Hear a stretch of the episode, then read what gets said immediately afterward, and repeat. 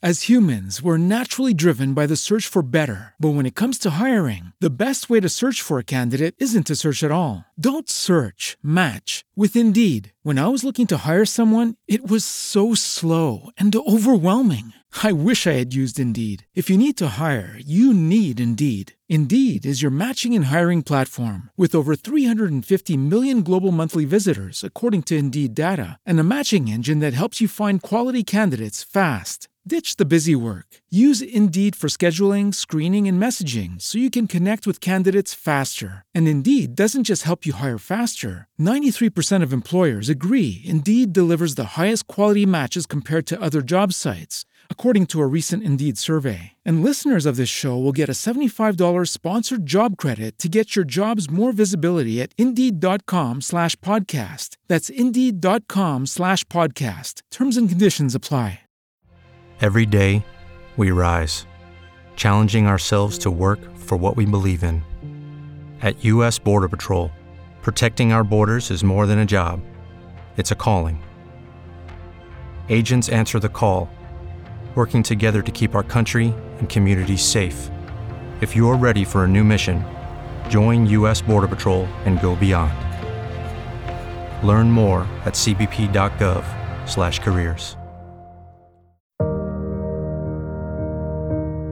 comportamiento sirve de modelo para tus hijos. Muy buenas tardes a todos, ¿cómo están? Soy Chayo Busquets y esto es Chayo contigo y vamos a tener hoy este programa que hemos venido anunciando relacionado con el tema de cómo darle el celular o qué manejo hacer del celular cuando tu hijo va a entrar a la secundaria.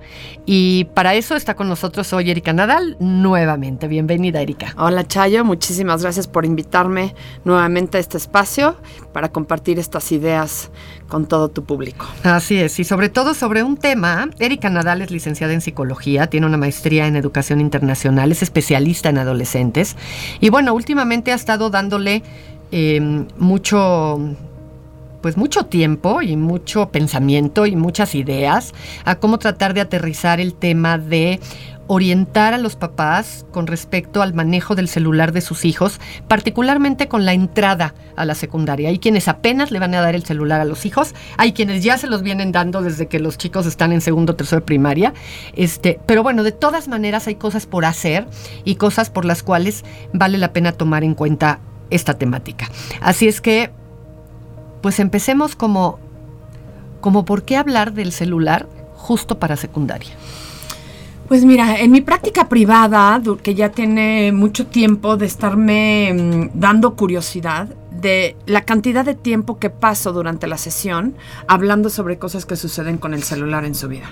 ¿no? Ya sea con textos, con fotos, con, con conversaciones, con eh, Instagrams, con Snapchats, con todas estas cosas, de repente me doy cuenta que la cantidad de tiempo que tengo en la sesión para trabajar cosas que creo que son importantes trabajar, se me van a veces en discutir, mira lo que me puso y mira lo que posteó y mira lo que, ¿no? Y toda esta, toda esta información que está llegando a través del celular, que está llegando a las sesiones a platicar. Entonces sí, efectivamente hace como, yo te diría como cuatro o cinco años, eh, esta curiosidad me llevó mucho a empezar a leer más sobre el impacto dentro de un contexto terapéutico, dentro de un contexto escolar, dentro también de, de toda la parte científica que se ha empezado a investigar. Y con una de las cosas que me encontré es que genuinamente los estudios sobre el cerebro adolescente son muy jóvenes. El cerebro adolescente y las investigaciones que arrojan información significativa tienen más o menos 12 años de existir. ¿ok? Realmente se, se, estudiaba mucho a los niños chiquitos, ¿no? Todo el crecimiento y el aprendizaje del lenguaje, toda la parte motriz que se daba durante los primeros 12 años y después como que se pasaba la investigación a los adultos. Y se dejó a un lado la adolescencia y hace más o menos 12 años varias escuelas y científicos y psicólogos, terapeutas se dieron a la tarea de empezar a investigar más em, con un rigor más científico sobre cómo se desarrolla el cerebro. Y entonces yo me puse a leer, hay muchas investigaciones ahí muy interesantes y a mí lo que me interesa es como traducir un poco esas investigaciones en cosas muy prácticas, en cosas muy aplicables, porque pues obviamente me eché mucha ciencia que la verdad es que tuve que subrayar varias veces y preguntar y demás, con muchos términos médicos y muchas este, cosas químicas que son importantes, pero creo que eso no es tan relevante como cuando tú como mamá tienes que determinar cómo y cuándo usa el celular tu hijo. Eh, y cómo lo están usando los adolescentes hoy en día, que no tiene nada que ver de cómo nosotros adultos lo estamos utilizando. O sea, hay dos maneras distintas de, utilizar el, celular. Entonces, desde ahí mi curiosidad surge de la cantidad de tiempo y bueno, me encontré con mucha información importante del cerebro, que creo que cuando los papás sepan estos datos muy puntuales, em, les da mayor información para tomar mejores decisiones sobre qué permiten y qué no permiten en el celular. Claramente estamos en el radio y no nos ven, pero deberían de haber visto las manos de Erika cuando dijo, les dan más información que yo traduciría en, les dan la información necesaria para tener fuerza y atreverse a regular lo que tendrían que regular. Gracias, Chayo. Esas son las palabras que yo quería poner. yo lo que quiero dar es motivos contundentes de por qué puedes ser papá a la hora de restringir, usar, permitir un celular. Ok, ahora, antes de que entremos de lleno en eso, danos una breve diferenciación de esto que mencionaste de cómo usan el celular ellos y cómo usamos el celular los adultos. Porque dijiste, hay dos formas básicas de usar el celular, ¿no? ¿Cómo, ¿Cómo se diferencia esto?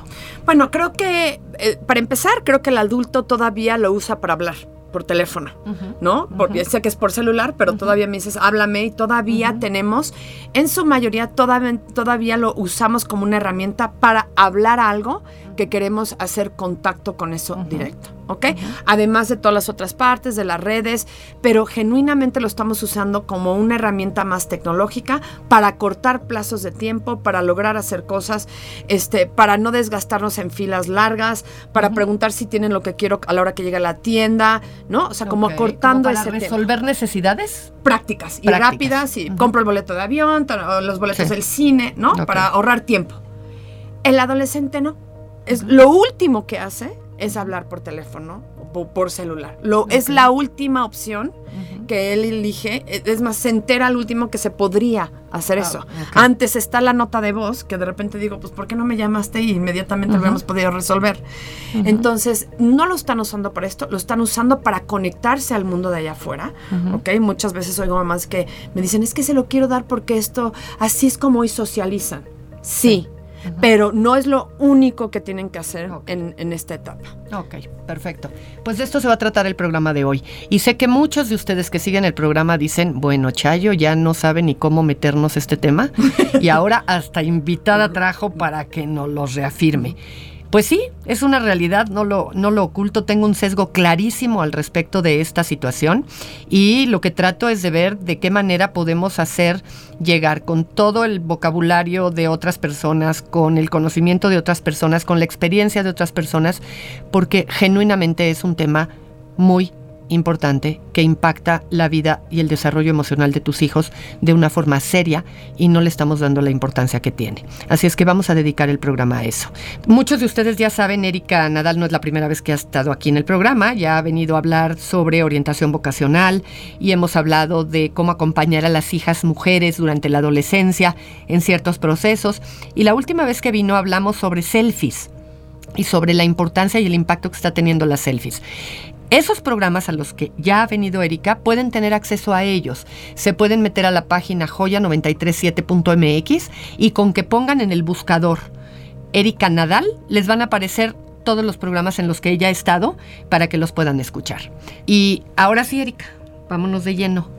¿Qué cosas tendrían que saber los papás? Ok, eh, la primera cosa que creo que por donde quiero empezar es la postura que tomamos como papás ante esta innovación tecnológica. ¿Ok? Muchas veces escucho papás que me dicen, pues es que como ya se va a la secundaria y ya puede estar, eh, puede salir y entrar de la escuela o ya va a estar más libre, em, yo necesito por seguridad darle el celular o porque las tareas y demás ya se van a poder dar por celular. Eso es lo que nosotros nos decimos para creer que es un buen motivo para dar un celular, porque irónicamente lo damos por seguridad, pero no educamos en todas las cosas que van a estar inseguros los, los chicos a la hora de tener el celular en su mano. Es importante que sepan que no estamos dándoles una cosa para, bueno, un objeto que conecta. Les estamos dando una innovación tecnológica que, que, dentro de ella contiene muchísimas cosas que conectan a millones de otras cosas que ellos no saben que van a estar conectados. ¿Ok? Mm. Y entonces eso es, es, un área importante. Y, y, la otra es un poco, que retomo un poco la idea que, que siempre te he escuchado a ti, les estamos entregando un objeto con el cual tienen contacto con el placer. Uh genuinamente todo, todo lo que va a venir del celular aparenta ser de manera placentera, un poco empezando desde lo inmediato que es hasta pues todas las cosas que, que, van a venir del celular. Entonces, por eso la primera cosa que yo quiero eh, hacer énfasis es en la postura como papás. ¿Vas a tener una postura proactiva a la hora que entregues el celular o vas a tener una postura reactiva? Es decir, vas a reaccionar a todo lo que mande porque papás bienvenidos van a mandar groserías, fotos, todo lo que no pensaron que su hijo iba a hacer, lo va a hacer. ¿ok? Y entonces no se puede volver nada más un objeto que se castiga, se retira, se da, se quita, se, ¿no? O, o, como objeto de control, porque siento que eso va a acabar muy pronto con la paciencia de todos, ¿ok? Y la otra es la postura proactiva sabiendo lo que vas a entregar, tienes que estar muy consciente de los pasos que van a venir. Y entonces no se puede entregar un objeto bellísimo, porque además es bellísimo, el diseño está hecho atractivo, los colores, todo es un objeto placentero tener un celular, porque es como tener el mundo en tus manos, sin que tú como papá eduques. Ok, ok. ¿Qué tendríamos cuando dices si yo adopto una actitud proactiva, porque la reactiva, bueno, creo que hasta yo lo he sugerido millones de veces aquí, ¿no? Si tu hijo se portó mal y si tu hijo no sé cuánto, quítale el celular, confíscale el celular. O sea, creo que yo he sido la más suge, ¿cómo se dice? Sugeridora. Todo sepa Dios cómo se diga, pero que sugiere mucho. Ok. Este, eh, confíscaselo, ¿no? Confíscale el celular. Si hizo, retíraselo. Si no lo aprende a cuidar, este, quítaselo y deja que viva la situación para que entonces aprenda a regular sus tiempos. Y pues ahorita que te estoy oyendo, escucho que soy reactiva ante el tema. ¿Cómo sería proactivo? Y nada más voy a hacer un, comentario ahí. Sí, sí, esta postura reactiva de quitárselo, todo esto que produce, no estoy en contra de eso. Estoy en contra en que los papás no tengan una conversación proactiva a raíz de ser reactivos. ¿Ok? Que no utilicen la situación reactiva, es decir, te lo castigo, como un momento importante para educar, manejar esta tecnología con la cual van a vivir el resto de su vida. Esto llegó para quedarse, para innovarse y para moverse. Entonces, tenemos que, la parte proactiva es adelantarnos que ahorita es así, pero nosotros no podemos dejar de educar las cosas básicas, los valores básicos, las cosas importantes y básicas de esta etapa. Okay. Hay tareas importantes que como papás estamos puestos en la tierra para poder educar en esta etapa cosas que lleven a una adultez plena. No estamos educando adolescentes toda la vida, estamos educando, son adultos en formación y ahí es donde yo creo que sí lo puedes confiscar, pero yo te diría con una conversación tres días después de qué es lo que quieres ver, qué es lo que necesitas ver para que regrese la innovación tecnológica o para que vuelvas a tener el, celular en la mano. ¿Ok? Porque no nada más es que te portes bien. ¿no? Cuando ya mandaron 20 fotos, este, ajá, o que ya no vuelvas a mandar una foto que ofenda a nadie. No, ahí tenemos que rescatar, ahí hay una conversación importante que tener. Ok, nos estamos especificando claramente en, en la etapa de la secundaria y fíjense que justo la revista Expansión, eh, tiene un artículo que dice la adicción al celular hace a los adolescentes más infelices. Cosa que los adolescentes dirían que no es cierto, pero Vamos a seguir platicando con Erika, de quien a propósito les quiero dar la forma en la que la pueden contactar. Es a través del correo orientación arroba Erika Nadal, Erika solo con K, no le pongan la C, Es la forma en la que pueden entrar en contacto con ella o a través del el correo electrónico de aquí del programa o las redes sociales que ustedes ya conocen. Hoy ya no hay dudas, ¿verdad? Que el celular se vuelve una adicción. No, ya no hay dudas. Ya no hay dudas. Aquí todavía estamos, la verdad, de alguna manera en pañales, porque, por ejemplo, en países, uno, el, el, país que, que, reporta mayor adicción es Corea del Sur, uh -huh. y que ya incluso tienen más o menos 300 clínicas habilitadas para eh, trabajar uh -huh. adicciones, pero en específico a videojuegos y a celulares. Entonces, mucho de, de, de las investigaciones también están viniendo de los cerebros que ya están adictos y están viendo cómo está uh -huh. cambiando la, su vida. La, la vida. Uh -huh. ¿okay? uh -huh. ¿Qué hacemos? A ver, creo que tendríamos que dar un paso previo, pero no te quiero sacar mucho del tema, pero, pero me parece importante. Porque te oía en los otros segmentos y pensaba, bueno, quizás tenemos que empezar por decir cómo se da un celular. O sea, más allá de si se lo vas a dar o no se lo vas a dar, esta idea de que yo digo aquí mucho en el programa de, por Dios, cuando le des un celular a tu hijo, no le des el celular completo. Y no me de estoy acuerdo. refiriendo a que partas el celular en cachitos.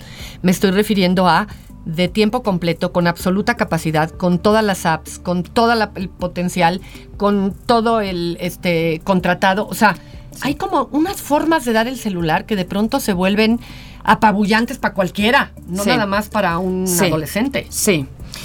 Ok, para contestar tu pregunta más puntual, que me voy a tardar uh -huh. un rato, pero voy a llegar a la respuesta, me voy a regresar, ya sabes que a mí me gusta como uh -huh. regresar para dar contexto, a el proceso del cerebro.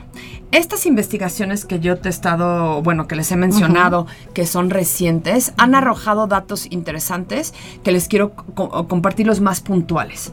El primero es que el cerebro adolescente, aproximadamente a los 12 años, entra en una renovación total, en lo que se llama una poda total del cerebro. Y lo hace de atrás para adelante. ¿Ok? Entonces, lo que antes se consideraba como, ay, los, los adolescentes están hormonales, hoy ya se divide en dos sí las hormonas tienen un proceso en desatar la pubertad, ¿ok? Uh -huh. En empezar la pubertad. Y también esas hormonas tienen un impacto en la poda del cerebro, pero no, es, no son los responsables de las conductas de los adolescentes como antes lo veníamos creyendo. Creíamos, ah, está hormonal. Okay. No, no tiene ya nada que ver, ya han podido como diferenciar. De las primeras diferencias es esta, que a los 12 años empieza un como reinvent, o sea, ahora sí, como volver a, a, a ¿cómo se dice? Como resetearse. resetearse, ¿no? Uh -huh. eh, del cerebro, empezando de atrás, donde están las emociones, uh -huh. al frente, que es el lóbulo frontal, impulsos, que es el absoluto. control de impulsos, ¿ok? Y entonces ya saben que el frente no, o sea, todo este proceso de, de, reset se da porque la mielanina, la ajá, miel, okay, sí, que sí, es sí. una palabra de esas grandes, pero bueno, por lo menos para mí. La mielanización. Okay, ajá, uh -huh. Empieza de atrás para adelante y entonces van trabajando esto de tal manera que no termina la mielanización, uh -huh. perdón, hasta los 25 años. Ajá, ¿Ok? Entonces, todo ese proceso es el que tenemos que tener cuidado. Y aquí es donde yo pongo una metáfora importante. Estuve fuimos muy cuidadosas como mamás o como papás cuando eran chiquitos de lo que comían, del plato del buen comer, uh -huh. ¿ok? Y yo aquí les voy a pedir que sean muy cuidadosos de la higiene mental, de la nutrición mental que van a meter a sus hijos, porque es la segunda oportunidad que tenemos para revestir este, este cerebro de cosas importantes, estímulos positivos y de inteligencia. Ya se sabe que no que, no necesariamente uno nace con la, con la cantidad de inteligencia fija, Ajá. sino que la vamos desarrollando durante la vida. Entonces, lo primero que hay que saber, sí, sí van a tener emociones extremas, ¿ok? En la medida que nosotros no pongamos eh, eh, contención a estas emociones, estamos permitiendo que se empiece en la poda esta a mielenarizar, mielin, uy, qué horror, mielina, que la mielina, llegue, a solamente una sinapsis y no a otras. Okay. Y este es el principio de la adicción. ¿ok? Ok. Cuando solo permitimos que desarrollen a través de el placer que puede causar el celular, porque aquí viene el segundo dato importante. Los ruiditos que nos notifican sobre los mensajes están planeados para entrar exactamente a donde tienen que entrar en el cerebro y son de alto estímulo. Ok. ¿ok? Por eso no son... Y entonces eso- producen mielina ahí. ahí y entonces constantemente ahí estamos regando. A ver, para, para beneficio de los que nos están oyendo, eh, y, y- y espero que si un médico me oye no esté diciendo, bueno, voy a ir a ahorcar a Chayo Busquets, porque así no es, pero lo más parecido. Imagínense que el cerebro es como la parte frondosa de un árbol. ¿ok? Que tiene, tiene ramas y tiene hojas y de una rama eh, se hace una más delgadita y luego de ahí otra más delgadita y no sé cuánto hasta que llegas a la hojita, ¿no? Bueno, hagan de cuenta que todas las hojas del árbol estuvieran interconectadas entre sí, no terminaría la rama solo en la hoja y ya, sino que otra rama llegaría y conectaría también con esa hoja. Bueno, supongan que la mielina sería el agua que si riegas el árbol, pues el agua pasa y le tiene que llegar a todas las hojas y por todas las ramas tiene que llegar porque si no se secarían unas partes y otras. Bueno, la mielina hace un poco eso. La mielina fluye por el tallo de todas las ramas, de todas las no sé cuánto, y tiene que llegar a las hojitas, que en nuestro cerebro serían las neuronas. Entonces, cuando Erika habla de esto, de la mielinización, lo que está sucediendo es que de pronto, imagínense ese árbol con agua llegando a unas ramas, a unas hojas, a unas no sé cuánto, y otras partes completamente secas. Esa sería la forma pues, más simple de poder explicar de qué estamos hablando y de cómo está dentro de nuestro cerebro. Ya, perdón. Exacto. Y entonces con esa metáfora, el agua está llegando a nuestra lista de pendientes, a estar constantemente alertas a qué están haciendo los demás. O sea, siempre está jalado hacia afuera, hacia, No, y a la hacia eso. atención para estudiar y para poner, hacer tu cama y preparar tus tareas, estudiar, todo lo que implica. Y lo, lo malo, bueno, lo que no queda regado, digamos, son las cosas más tradicionales que tenemos que hacer o que no debemos de dejar hacer a la hora de dar un celular. ¿Cómo, cómo aterrizamos eso? Ok. ¿Qué más entendemos? Me, me gustó mucho este concepto que pusiste como de, de la regada, ¿no? O sea, de, de- para, para ya no estarme con- eh, conflictando con la palabra, ¿no? Sí, ya, ya la el agua, más bien, la mielina. Ok. Pero también es importante la podada, ¿ok? Porque parte de lo que pasa en esta, en esta transición del cerebro de estos años que están ahí desarrollándose, es que si no se usan ciertas ramas, se podan. El cerebro Ajá. las poda porque pues ya no las necesito, porque necesito más energía para las que sí, ¿ok? Y aquí es donde empezamos a entender de alguna manera, obviamente muy simplificada, pero que a mí me da eh, el contexto con el cual puedo recomendar otras cosas, cómo se crea la adicción, ¿ok? Aproximadamente lo- eh, los adolescentes eh, reaccionan a 620 estímulos del celular al día. Son muchísimos. 620. 620 ve- 20 estímulos reciben, estímulos que son cortos, directos, que hay que contestar, que hay que poner, hay que reaccionar, hay que... Y entonces esa parte del cerebro que también está ligada un poco eh, a ciertas hormonas o neurotransmisores transmisores como adrenalina y como dopamina, ¿ok? Están en constante uso. ¿Ok? Ok. Y una de las cosas que está ahí en constante uso también causa constante placer, ¿ok? Que es muy similar a otras, a otras adicciones. Por eso dicen, cuando entregas un celular es como entregar cocaína. Bueno, antes de irnos así, de que es una exageración, sí hay que entender por qué sí puede ser.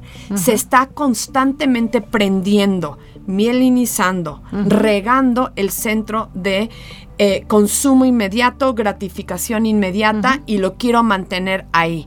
Entonces, ¿qué pasa cuando no tengo un mensaje en cinco horas? Y esto lo pueden ver los adultos que me están escuchando también. Sí. Empiezan a pensar, uy, ¿estará descompuesto mi teléfono? ¿Qué pasó? ¿Ya nadie Bueno, me extraña? sí, claro. Y entonces ya vamos. Se habrá a- caído el o WhatsApp, Exacto, no puede ser, exacto, ¿no? exacto. O cómo es posible que no me ha contestado. O yo ya le mandé y estoy esperando para comprar algo y quiero tomar Sí, la sí, sí, sí, decisión, sí. ¿no? Entonces, ahí toda esa parte, desde recibir el estímulo hasta lo que se tarda uno en contestar, que puede ser 20 segundos o 20 horas o 4 días o cosas así, está constantemente siendo regado. Y entonces cuando me dicen los papás, es que no tienen tolerancia a la frustración, digo, ¿y has regado esa parte del cerebro?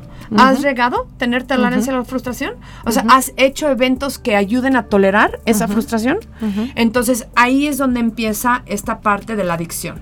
La otra, que es una parte biológica, es que también la luz azul que emane de los celulares afecta directamente a la melatonina, ¿ok? Entonces es sugerido, ya lo sabemos, que no usen el celular por lo menos una hora antes, de, dormirse, ¿Ok? Y claro, no está pasando eso. Y ahí sí, papás, no tengo cómo ayudarles si no retiran el celular. Hmm. Antes de irse a dormir. Ahí cuando hablamos de higiene mental, del plato nutricional de la mente, ahí ustedes están permitiendo que la mente se nutra con comida chatarra, ¿ok? Literal toda la noche. Y nosotros no, le, no dejaríamos que los niños se llevaran galletas o fritos o cualquier cosita de estas a la cama. No entiendo por qué dejamos que se lleven el celular, a la celular. cama. Ojalá esa metáfora les haga sentido, porque así es el celular en esa parte de la noche. ¿Ok? Ok. Darles taquis, darles eh, lo, que, lo que sea de, Sí, de sí, comida sí, chatarra es equivalente a lo mismo porque en, es, en la noche, pues obviamente están desconectados de toda la realidad, ¿ok? No van a ver a la gente con la cual van a chatear hasta por lo menos dentro de varias horas. Y entonces todo lo que invitan ahí es a hábitos de higiene mental Ok. eh, tóxicos. Así es, así es. ¿Qué sigue? O sea, un tip ya empezó a salir, ¿no? O sea, quítales el celular una hora antes. Concibe la idea de que el celular, eh, el entrenamiento con el celular podría ayudar al entrenamiento en la tolerancia a la frustración, Exacto, ¿no? exacto. Si vas regulando. Y al placer. ¿Qué sí. más? Ok, justo, la verdad agradezco que me hayas invitado en esta época de verano, porque aquellos papás que van a entregar un celular con la excusa, o ya darlo, de- ya abrirlo, con la excusa de porque ya va a entrar a la, La secundaria, secundaria. creo que tienen dos meses o seis semanas muy buenas para empezar a educar en el manejo del placer, el manejo del celular y el manejo de todo el mundo de la vida pública que viene a la hora de, de entregarles un celular. Ok. ¿Ok? Tenemos tiempo perfecto para ir dosificando. Entonces, una de las primeras cosas es jamás entrega un celular completo. No, se entrega completo el objeto, sí, obviamente, pero no se entrega con 40 aplicaciones más 20 conexiones a no sé cuánto más, cuatro- 40 megagigas del internet que pueden Ujú. navegar, ni, ni textos ilimitados, ni, ¿no? Hay varios planes allá afuera en diferentes compañías de teléfono donde ustedes pueden ir viendo cómo ir eh, manejando. Empiecen con el más básico. Ujú. ¿Ok? Con el que menos tiempo les dé. Si manejan bien ese tiempo. Si, lo, si no te estorba en horas que no quieres que te estorbe. Si no hay problemas con ese manejo, puedes ir incrementando. Es Pero darlo de completo. Exacto. Es un tema de Exacto. administración. Si sabes administrar bien, te doy más. Exacto. Yo les digo mucho a los papás, ¿quién de ustedes, para enseñarle a su hijo a manejar eh, el, el dinero, lo agarraría a los 12, 13 años y le diría, aquí está la quincena completa, tú te vas a hacer cargo de los, de los pagos de este mes de la casa? O sea, todo el mundo se carcajea. Y Claro, le digo, eso claro. haces con el celular. Exacto, Exactamente exacto, eso. exacto. ¿Qué más tips podemos dar eh, dentro de esta? No sé si para la entrega del celular tendrías más tips que dar o ya sobre el uso y la distribución de los tiempos, en fin. Ok, un poquito de todo. Porque ver, me voy a regresar a la postura, o sea, porque lo que quiero es mielinizar a los papás, ok, de alguna manera regar a los papás, para que tengan muy buenas herramientas para manejar esto. Entonces, la postura proactiva implica eh, que tengas que tomar la decisión si te vas a volver en un papá monitor o un papá mentor. ¿Ok? Y esto quiere decir, el monitor es el que va a estar compulsivamente checando cada palabra y cada cosa que hacen los hijos y demás, ¿no? Y que acabas siendo completamente desgastante porque no hay suficientes tips que te pueda dar para todo lo que, lo que puede llegar a suceder. Sí, lo vas a estar persiguiendo todo el día. tiempo. ¿Ok? Entonces yo voy a hablar hacia papás que se quieren convertir en educadores de sus hijos con el mundo tecnológico. Entonces, la primera cosa que creo que hay que hacer es como papás tener una filosofía en casa de cuál es nuestra filosofía digital. Todos. Hay lugares en los que vamos a poder usar todos el celular y lugares en los que nadie lo puede utilizar. Por ejemplo, a veces se sugieren que en las mesas, cuando están comiendo, desayunando, comiendo, cenando, no hay pantallas, ¿ok? Cuando hablas de ese tiempo, puede ser desde 15 minutos hasta 45 minutos sin pantallas y que realmente empiezas a regar el otro lado del árbol, que son conversaciones sobre tu día, sobre, ¿no? El chiste es que la familia se comprometa a mantenerlo. Porque si el papá saca el celular porque es una cosa de trabajo a la hora de la comida, entonces ya le estás dando una herramienta al, al adolescente para checar rapidísimo, por favor, rapidísimo. Es que me dijo que me iba a mandar la tarea ahorita, ¿ok? Cuando si te compras esa media hora, estás comprando higiene mental.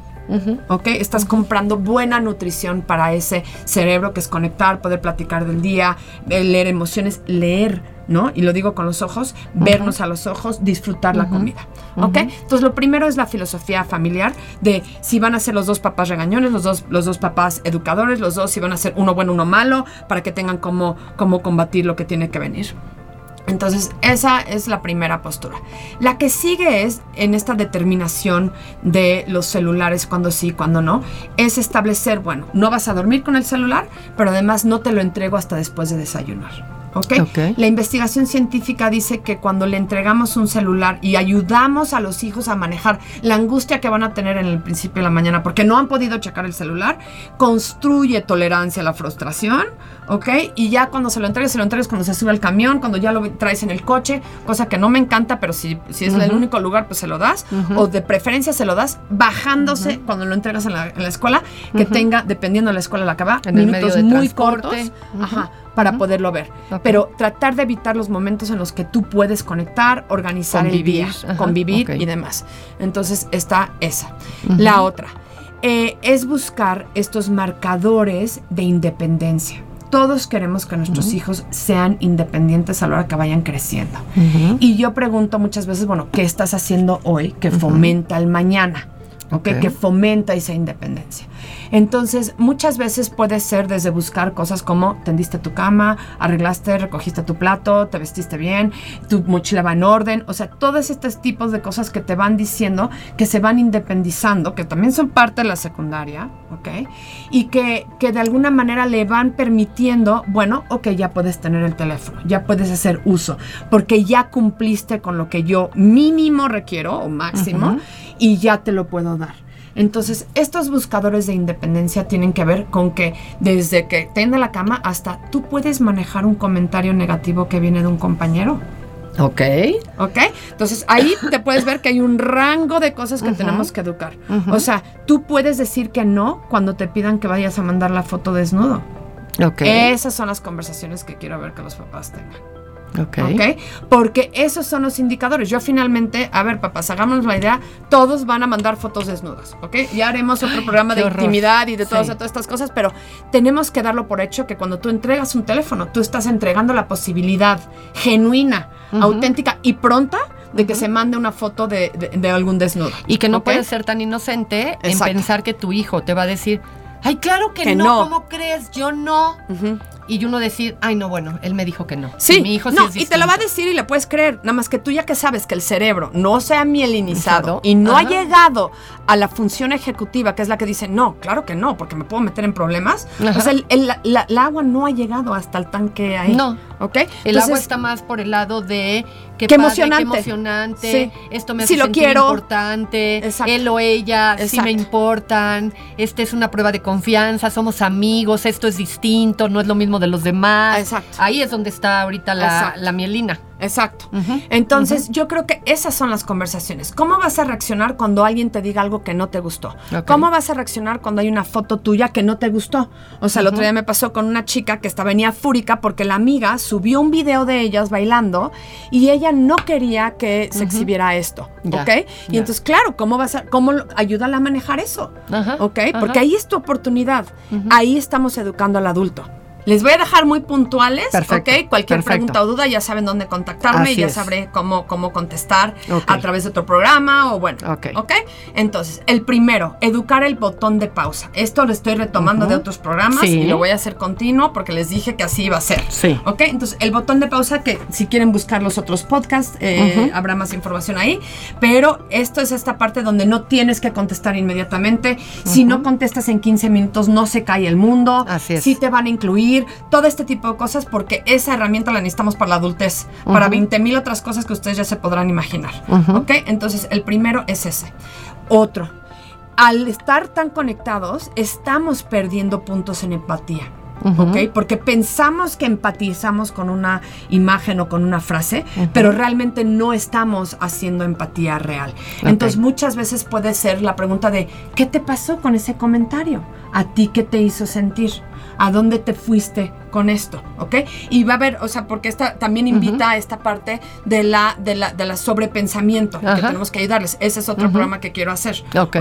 Entonces, la primera es eh, botón de pausa y la segunda es meter la empatía. ¿Cómo te sientes Ok. tú? Porque, claro, sabemos que los que estamos reaccionando en una pantalla no está el sentimiento completo. Ok. Entonces, esa es una pregunta importante. Ahora, también tiene, tenemos que enseñarle un poquito de autorregulación. Hay unas apps increíbles allá afuera, ¿ok? Gratuitas algunas, que apagan el celular de tu hijo de alguna manera de 4 a 6 de la tarde, ¿ok? No permiten que, que haya esta interacción y eso te asegura que tiene dos horas para hacer la tarea, ¿ok? Y, Ok. y esta es la típica que rizó. ¿Pero qué hago si es que en la escuela dijimos que íbamos a hacer la, la tarea por chat? ¿No? Ok, entonces yo siempre les digo, hagan primero la tarea, la tarea tradicional, es decir, Ajá. la que tienen que escribir, la que tienen que leer, la que tienen que todo, y después hacen la digital. Porque desconectarte de la tarea digital o del medio digital, ¿ok? Eso está cañón. Es mucho más. O sea, complejo. es muchas cosas, Así ¿no? es. Entonces, mejor la tradicional cuando ya te pues, ok, tienes una hora para tu tarea digital. Chatea todo lo que quieras. Es que mamá la van a hacer a las 4 y yo no me la estás dejando hasta las 6. Organiza a tus amigos. Si vieras, de veras sí se organizan. Lo Ok. sé por experiencia propia en mi casa, que si les das una ventana de oportunidad donde se hacen, acaban organizándose todos así y todas las mamás acabamos organizándonos así, que es para el beneficio de la higiene, De la higiene mental. ¿Ok? Este, em, eh, bueno, esta creo que es un poco repetitiva, pero creo que vale la pena decirlos. Es toda foto que manden debe de ser una foto sobre las relaciones que tienen con la gente o lo que están haciendo, no fotos para relacionarse. ¿Ok? Y aquí voy a ser puntual. Yo puedo tomar la foto de la experiencia del que estamos en el campamento y todos muy contentos y todos salimos. Es un tipo de foto a la foto donde yo estoy posando y estoy esperando ver cuántos likes recibo. Ok. ¿Ok? ok. Entonces, hacer mucho esta diferenciación de tómate, y más en la secundaria, ¿ok? Si Ujú. educamos esto para cuando lleguen a la prepa, de verdad ya no van a estar tan interesados Ujú. en buscar gratificación inmediata sobre los jeans nuevos que se compraron. Ok. Entonces, bu- busquemos gratificar como, qué padre, se ve que la pasaron muy bien, uy, qué Ujú. rico comieron, uy, qué padre que se vieron, uy, qué padre que se juntaron el viernes, qué buena experiencia esto, todo que tenga que ver con lo que se está dando en la relación y no en quiero que veas lo que yo estoy haciendo o lo que yo necesito. Que me veo. Cómo me veo. Ok. ¿Ok? Em, em, bueno, hay una que creo que me salté que es de las más importantes y es entregar el celular con un contrato. ¿Ok? Hay millones de contratos en el internet que puedes, le pones en, ahora sí que lo Ujú. googleas como dicen ellos, contrato para entrega de celular a niña de 13 años, niño de 14, lo que tú quieras, Sí. y establece de esos contratos lo que quieres que se cumpla. Estamos educando al adulto que algún día va a firmar múltiples contratos en su vida. Empecemos ahora con esto. Si yo te doy el celular y tú no me contestas, se retira. ¿Ok? Ok. Ahí viene esta parte, pero se retira porque pues yo te lo estoy dando Ajá. para que tú me contestes. Así que tú es. lo es para otra cosa es otra cosa. Así es. Ok, pero yo te lo estoy dando para estar en contacto, que voy a llegar tarde por ti a la escuela y tú no me contestas.